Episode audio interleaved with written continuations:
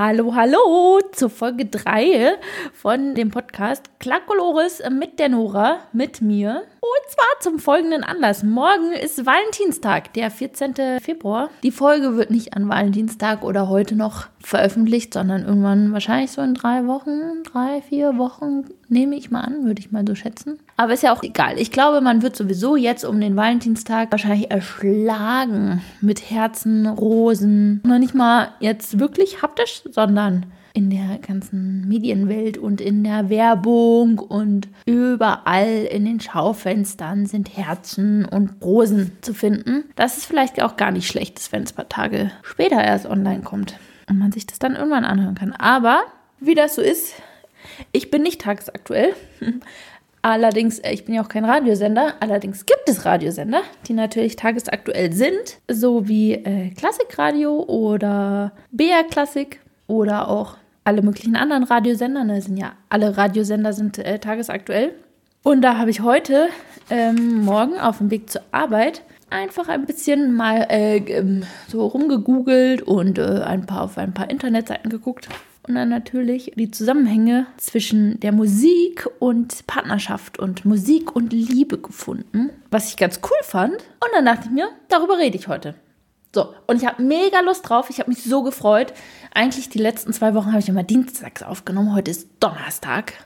Und ich habe schon voll vermisst, was die heute nämlich bei Klassikradio, also die sitzen ja in Hamburg, da habe ich heute einen Artikel gefunden, also heute am 13.02.2020 mit der Überschrift Dating, Partnerschaft und Musik. Da wird geschrieben, dass Musik als Amor gilt. Also, dass natürlich ein gemeinsamer Musikgeschmack verbindet, natürlich eine Partnerschaft möglicher macht oder die Wahrscheinlichkeit, dass eine Partnerschaft entsteht, äh, höher ist. Bei unterschiedlichem Musikgeschmack ist eine Partnerschaft natürlich auch möglich, kann auch manchmal sogar bereichernd sein. Und Musik hilft bei Streit in der Partnerschaft und verbindet, sagen die. Und zwar hatten die da, glaube ich, gesagt, ich habe den nämlich nicht mehr vorliegen. Ich habe mir nur ein paar äh, Stichpunkte rausgeschrieben. Ich habe mir tatsächlich heute Stichpunkte gemacht. Was sie gesagt hatten, genau mit den, mit den ähm, gleicher Musikgeschmack, gleiche Leute. Natürlich trifft man sich auch am meisten dann halt einfach, wenn man den gleichen Musikgeschmack hat. Ist es ja auch klar, dass man sich dann auch da vielleicht trifft. Also, dass sich viele Menschen irgendwie in einer Bar treffen oder und dann kennenlernen oder bei einem Konzert es ist ja irgendwie auch klar, dass man dann den trifft, der den ähnlichen oder gleichen Musikgeschmack hat. Sie meinten da, ich glaube, dass es der Artikel war, vielleicht habe ich noch einen dritten Artikel gelesen. Na, auf jeden Fall hatten sie irgendwie, glaube ich, also ich glaube, dass die waren gesagt auch, dass man natürlich auch jetzt ein äh, Klassikliebhaber nicht unbedingt bei einem Popkonzert oder bei einem Punk, wobei ich glaube, sie hatten Heavy Metal Konzert genannt, dass man die nicht unbedingt bei einem Heavy Metal Konzert trifft, also dass die Wahrscheinlichkeit sehr gering ist. Wobei ich auch sagen muss, dieses mit dem, ja, die findet man nirgendwo anders, ja, weiß ich auch nicht. Also ich bin ein, auch ein großer Fan von Popmusik und ähm, Rock und so und äh, Country.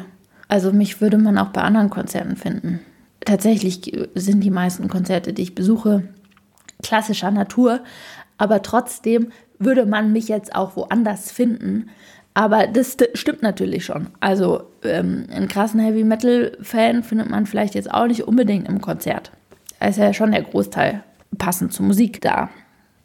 Und was sie mit dem Streit meinten, dass zum Beispiel, wenn man sich kennengelernt hat bei einem schönen Stück und man verbindet so ein Stück immer mit dem anderen, dass man natürlich dann eventuell so während der Musik, also während dem Streit oder so, mal das Lied anmachen kann und dann ja, erinnert man sich an die schöne Anfangszeit, an die Zeit, in der alles in Ordnung war. Natürlich. Ähm, ja. Und was ich noch, ich habe noch einen Artikel gefunden vom RND, vom Redaktionsnetz Deutschland, wie sich der Musikgeschmack auf Partnersuche und Partnerschaften auswirkt.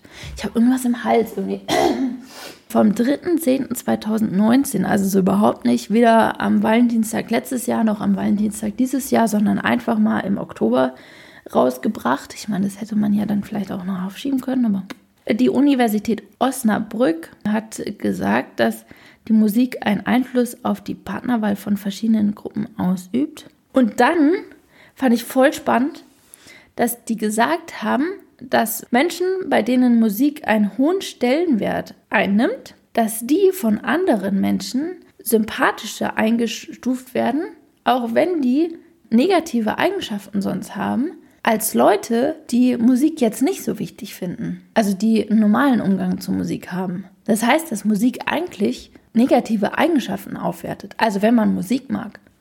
Das fand ich irgendwie erstaunlich, dass wenn man sagt, ja, Musik ist für mich was ganz, ganz, ganz Wichtiges und dass man dann sympathischer von Menschen, also einen sympathischeren Eindruck auf Menschen macht, als wenn man sagt, oh, Musik, ja, finde ich, ja, ist ja okay, ist nett. Also immer schön sagen, ich bin ein großer, leidenschaftlicher Musikhörer, Macher, wie auch immer. Dann denken die Leute, finden einen sympathischer. Und dann fand ich spannend, was die auch noch herausgefunden haben in, in Innsbruck, Psychologen der Universität Innsbruck, dass manche Männer auf Frauen attraktiver wirken, wenn die Frauen vorher hocherregende und komplexe Musik gehört haben. Also ich glaube, dass diese, also diese, ähm, dieser ganze Artikel, also jetzt auch mit den Menschen, die äh, für die einen hohen Stellenwert hat und auch mit dem Attraktiv, ich glaube, das war jetzt gar nicht nur unbedingt auf klassische Musik ähm, bezogen, sondern so generell auf Musik. Aber da frage ich mich trotzdem, was ist das für Musik? Also was haben die für Musik gehört, für komplexe Musik? Wenn die auf einmal die Männer attraktiv finden. Und ist es dann auch bei Konzerten so? Also ich weiß ja nicht, ob das dann komplexe Musik, ich meine, klassische Musik ist sehr komplex, deswegen könnte ich mir das schon vorstellen. Ob man dann, wenn man so richtig komplex ist, also richtig so, wo man eigentlich denken muss, so irgend so ein Zwölfton-Musikkonzert, wenn man da reingeht, ob man danach findet, dass die ganzen Männer alle super attraktiv sind, die man vorher gar nicht so attraktiv fand oder die man anders gar nicht so attraktiv gefunden hätte. Oh, dann, ja, dann muss man eigentlich ja doch auch als Mann einfach in so ein klassisches, in so ein richtig komplexes, schwieriges Stück gehen, wenn, wenn man auf Frauensuche ist, weil die Frauen einen ja dann super attraktiv finden. Das ist mal ein Tipp. Also Jungs, falls ihr noch kein äh, an Valentinstag noch niemanden zum äh, Beschenken oder äh, mit dem man zusammen den Valentinstag getrost ignorieren konnte, habt, einfach in irgendein Konzert gehen mit komplexer Musik oder hocherregend. Hocherregend ist ja für mich eigentlich dann mehr so, so ähm, hier, ne, Clubmusik. So ins, ins, ins, ins Musik. Ist doch so hocherregend. Wahrscheinlich auch mit, mit ordentlich äh, Beats pro Minute. Andersrum funktioniert es leider nicht. Hatten die irgendwie auch schon gesagt. Andersrum hat man keinen Effekt äh, festgestellt. Also Jungs, ihr findet die Mädels nicht attraktiver auf den Konzerten. Aber die Mädels euch. Also ähm, schade, schade auch für die Mädels. Aber ich meine, eigentlich brauchen wir das ja auch alles nicht, ne? Eigentlich muss man sich auch so nett finden und mögen und ne, den gleichen Musikgeschmack, der tut's auch. Jetzt gebe ich auch noch Beziehungstipps. Super. Also, und was hatten die noch festgestellt? Musik ermöglicht andere Formen der partnerschaftlichen Begegnung. Berliner Paar- und Musiktherapeut Christoph Steinmetz wurde da ähm, zitiert. Er hat gesagt, oft kommen die oder sehr selten kommen die Leute, weil sie natürlich jetzt nicht der gleichen musikalischen äh, äh einig sind. Nee, also wegen musikalischer Unstimmigkeiten kommt eigentlich niemand zu ihm. Das ist eher selten. Aber tatsächlich lässt er manchmal Leute ausdrücken, was sie empfinden durch die Musik. Also sowas machen ja Musiktherapeuten. Und ähm, zum Beispiel hatte er erzählt in diesem Artikel, er hatte einen Mann, der sehr wütend auf seine Frau war oder Freundin, keine Ahnung, Partnerin. Und da hat er getrommelt und dann quasi durch das Trommeln gezeigt, was er fühlt und sich so ausgedrückt. Ich meine, sagt man ja auch oft genug, Musik kann Sachen ausdrücken, die man mit Worten nicht ausdrücken kann. Das ist zwar immer, finde ich, ein bisschen platt, genauso wie ähm, hier der Spruch, ähm, Musik ähm, hört äh, da, nee, nee, andersrum.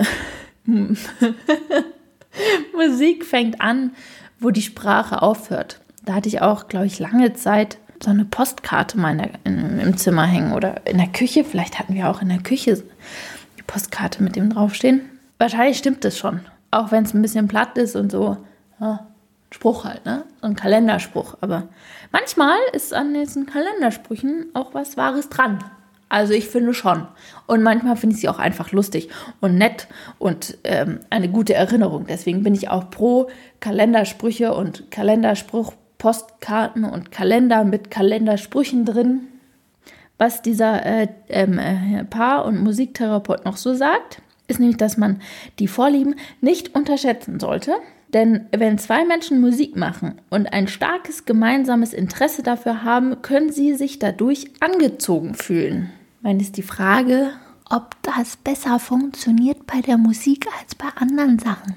Ne? Wisst ihr? Weil vielleicht ist es ja auch bei Fußball so. Also wenn zwei Menschen Fußball machen, ob das die nicht genauso verbindet. Aber ist natürlich schön. Also kann man natürlich sagen, ist natürlich schön, wenn Musik das kann und wenn Musik das macht. Und Musik finde ich persönlich auch was sehr Schönes und wahrscheinlich jeder, der mir gerade zuhört, auch. Ah ja, er gibt noch den kleinen Hinweis, dass es natürlich dann schon auch die gleiche Musikrichtung sein sollte, weil sonst, wenn der eine jetzt Country mag, geht er halt nachher alleine zu den Country-Konzerten, weil der andere nicht mit möchte. Und dafür ist der aber hier ein Schlager-Fan und geht zu Schlagerkonzerten, wo der andere nicht hin mit, mit möchte. Und dann geht man irgendwie doch am Ende alleine zum Konzert.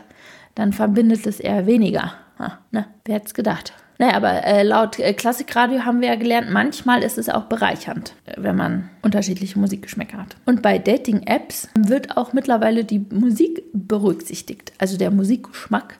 Bei Tinder kann man nämlich zum Beispiel auch einen Song, glaube ich, mit oder Spotify verbinden und dann da einen Song ins Profil mit reinnehmen. Äh, Lieblingssong oder der Song, der am besten zu mir passt oder äh, der Song, der ähm, mich am besten ausdrückt oder irgendwie sowas.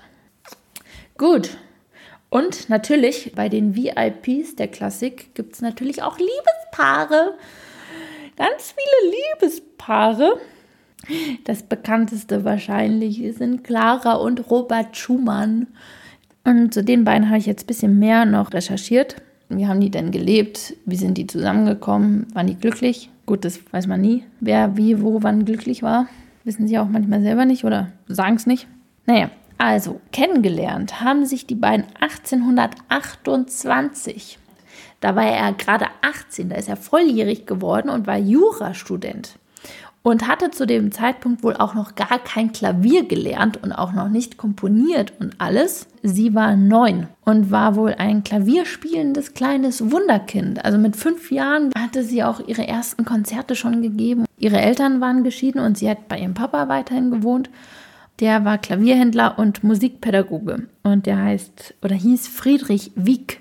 Also man kennt Clara auch unter dem Namen als Clara Wieck. Und irgendwann nahm Ra Robert dann halt Klavierunterricht bei Friedrich Wieck, also Claras Papa, und lernte dann halt die kleine Clara kennen. Er hat dann auch zwei Jahre, nachdem sie sich kennengelernt haben, sein Jurastudium an den Nagel gehangen und Klavierunterricht nur noch genommen. Und genau, die Clara war ja dann 9, 10 und 11, also 11, als er dann äh, an, also aufgehört hat mit ähm, Jura und sich ganz der Musik gewidmet hat. Da war er 20 und sie 11 und er hat ihr wohl sehr gerne äh, Märchen erzählt, die er sich selber ausgedacht hat und sonst so und hat sie immer zum Lachen gebracht und war dann eigentlich ein guter Freund. Und 1835 kannten sie sich sieben Jahre. Moment, 9 plus 7, 16. Okay, da war sie 16 wie alt war er? 25. Da wurden sie ein Liebespaar. In irgendwelchen Tagebüchern schreibt sie erster Kuss im November.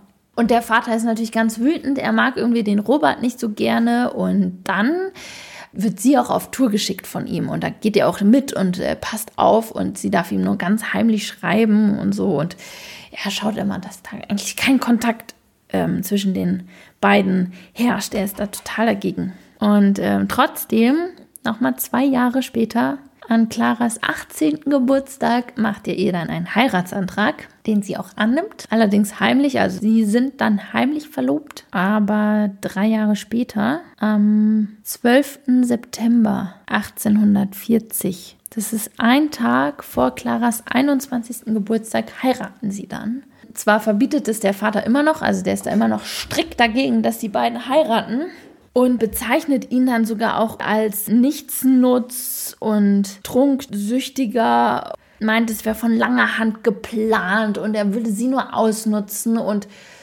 dann gibt es einen Tagebucheintrag von Clara am 1.1. 1840, also in dem Jahr, wo sie heiraten werden. Am 1. Januar hat sie geschrieben, den Neujahrskuss lass dir geben, mein geliebter Robert. Mit welchen Gefühlen ich das neue Jahr betrete, kann ich dir nicht sagen. Es sind freudige, aber auch ernste. Ich soll dir nun bald ganz gehören. Das erregt mich freudig. Mein ganzes Lebensglück liegt dann aber auch in deiner Hand. Ein unbegrenztes Vertrauen habe ich zu dir. Du wirst mich ganz beglücken. Aber auch ich will dir immer von ganzer Seele ergeben sein. Mein ganzes Sinnen und Trachten ist ja dein Glück. Gib mir deine Hand, mein Robert. Treu will ich dir durchs Leben gehen, alles mit dir teilen und kann ich dir auch eine gute Hausfrau sein. Ja, da schrieb dann drunter, dass es so ein bisschen wie Roberts äh, Rollenbild klingt. Ne? Wir erinnern uns, Clara ist die erfolgreiche Pianistin, die er auch schon auch verehrt. Ne? Aber er ist quasi eigentlich der, ja, der ein bisschen weniger erfolgreiche von den beiden. Da gab es eine äh, Schumann-Forscherin, Irmgard Knetschkes Obrecht. Ich hoffe, das war richtig die das so ein bisschen zurechtrückt, eben weil sie sagt, der Vater war ja so krass dagegen, gegen diese Hochzeit, äh, dass es auch so ein bisschen so dieser, dieser krasse Druck war, dass, die, dass diese Ehe auch einfach funktionieren sollte. Sie hat sich ja ziemlich gegen ihren Vater gewehrt, dann musste, es, musste sie ihm ja auch beweisen, dass es funktioniert. Allerdings unterstreicht Robert wohl mehrfach, dass sie weiter in ihrer Begabung nachgehen soll und ermutigt Clara auch immer weiter zu komponieren. Auch sogar, also sie macht meistens ähm, Lieder und er fängt auch irgendwann an, Lieder zu komponieren. Und selbst da ermutigt er sie wohl noch weiterzumachen und nicht aufzuhören. Es ist schwierig, weil sie acht Kinder insgesamt bekommen in der ganzen Ehe. Anscheinend hat sie wohl nicht gekocht. Sie haben sich eine Hausfrau geholt. Aber trotzdem, mit acht Kindern ist es extrem schwierig, natürlich noch zu komponieren und aufzutreten und alles ich habe auch irgendwo anders gefunden, dass eigentlich sogar Robert seine Ehefrau am liebsten zu Hause sieht und auch manchmal eine Konzertreise abgelehnt hat. Wobei ein Jahr nach der Hochzeit sie auch einfach wieder auftritt, weil sie kein Geld haben. Und äh, Claras Plan ist, war wohl, dass sie auftritt, das Geld einsammelt und äh, Robert ganz in Ruhe komponieren kann, weil sie wohl sehr hohe Gagen bekommen hat. Ja, im Endeffekt so steht es zumindest bei BR Classic, haben beide sich komplett unter den Dienst von Roberts Musik gestellt. Er widmet ihr auch Kompositionen, also am Anfang von dem Klavierkonzert.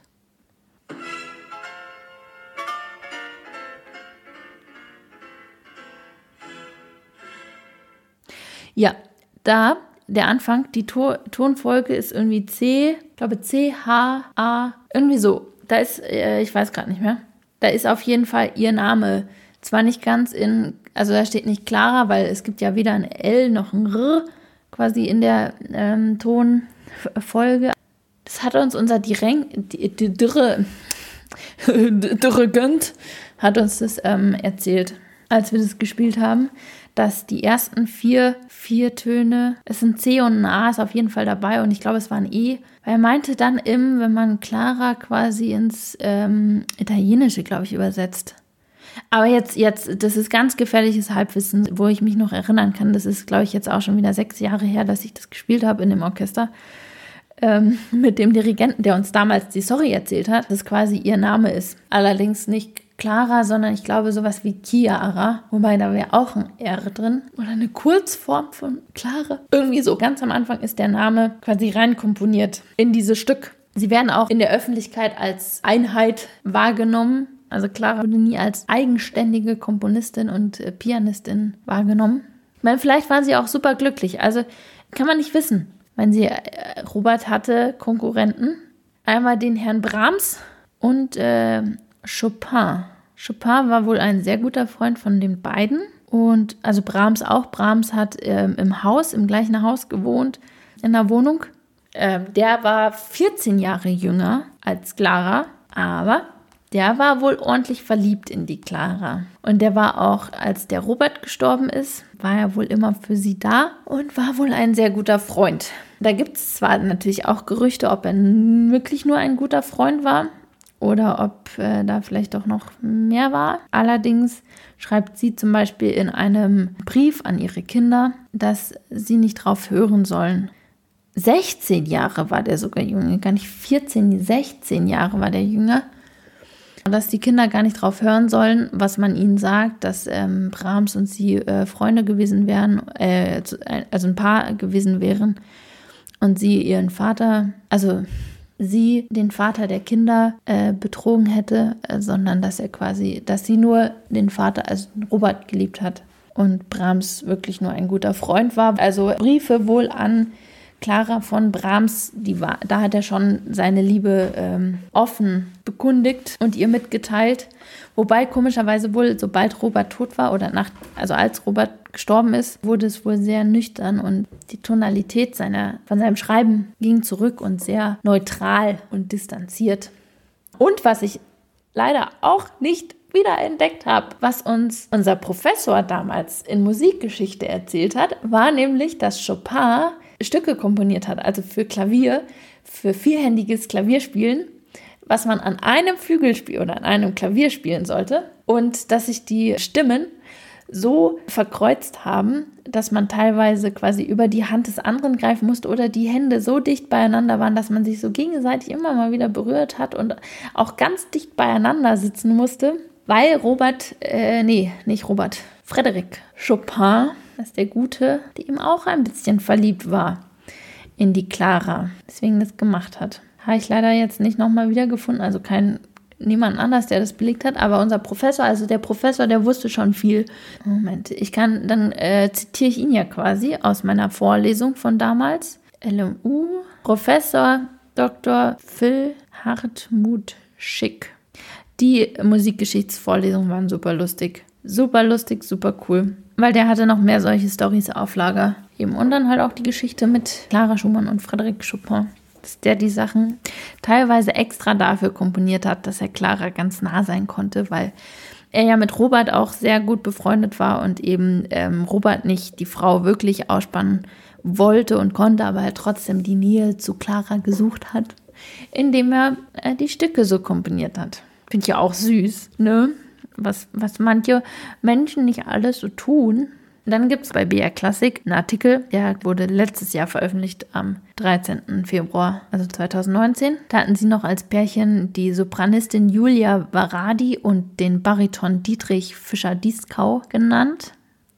Die beiden standen eben zusammen auf der Opernbühne. Die haben sich 1973 kennengelernt. Hier in München Seite an Seite sangen sie damals Puccini und sie haben dann vier Jahre später geheiratet.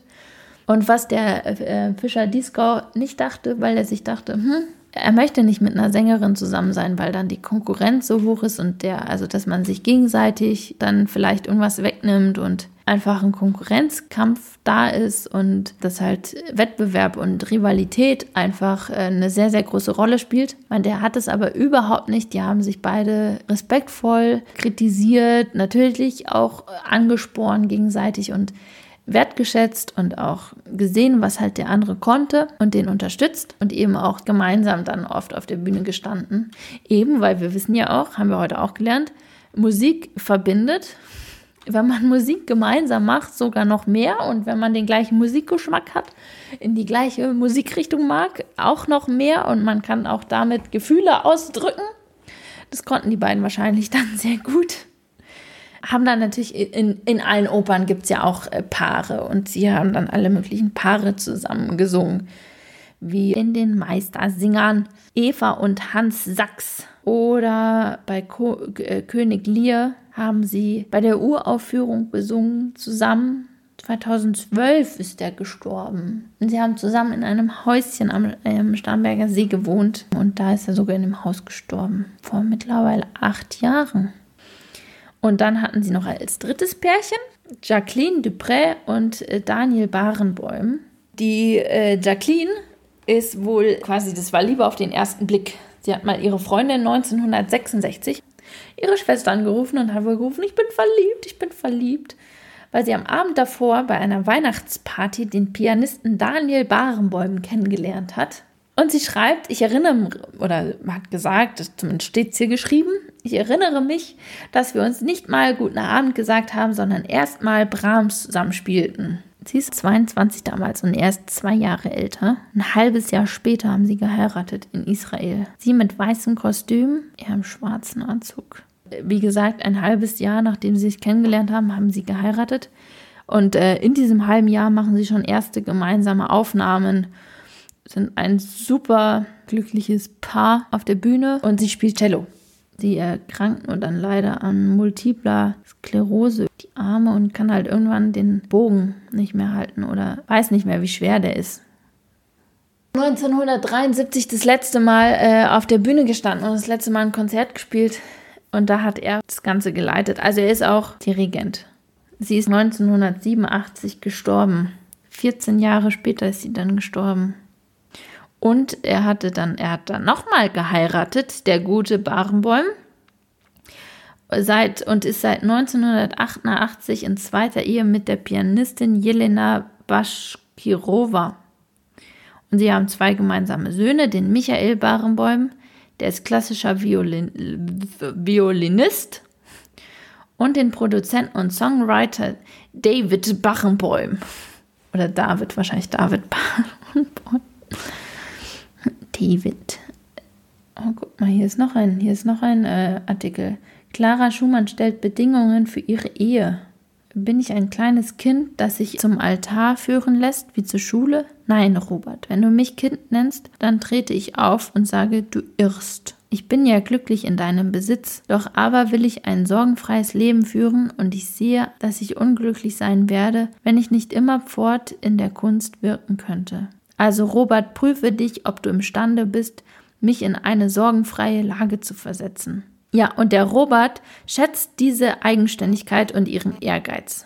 Das ist super. Clara und Robert haben zu einer Zeit gelebt, in der das einfach undenkbar war, dass Frauen einfach das gemacht haben, was sie machen wollten und einfach so knallhart gesagt haben, so hör mal, wir können heiraten, aber nur, wenn ich weiterhin Musik machen darf. Finde ich cool. Finde ich richtig gut. Ich mag die Frau. Finde ich auch gut, dass er sich dann darauf eingelassen hat. Manche Sachen ergeben sich dann vielleicht anders, aber ich finde es trotzdem, finde ich das sehr gut von ihr. Sollten wir uns alle ein Beispiel nehmen, alle. Sollten auch Männer machen. Ich glaube, Männer machen das öfters, aber trotzdem finde ich, sollten auch Männer klar und deutlich sagen, was sie haben wollen und Frauen auch. Sollten wir alle einfach viel öfter tun, zu sagen, hör mal, ich bin nur glücklich, wenn ich das und das und das habe. Wenn das für dich okay ist, können wir es sehr gerne machen. Wenn nicht, dann nicht. Ja. Damit entlasse ich euch auch alle von dem Podcast. Denkt an Clara, denkt an euch, passt auf euch auf und schaltet das nächste Mal wieder ein, wenn ihr mögt. Bis dahin, macht's gut. Tschüss.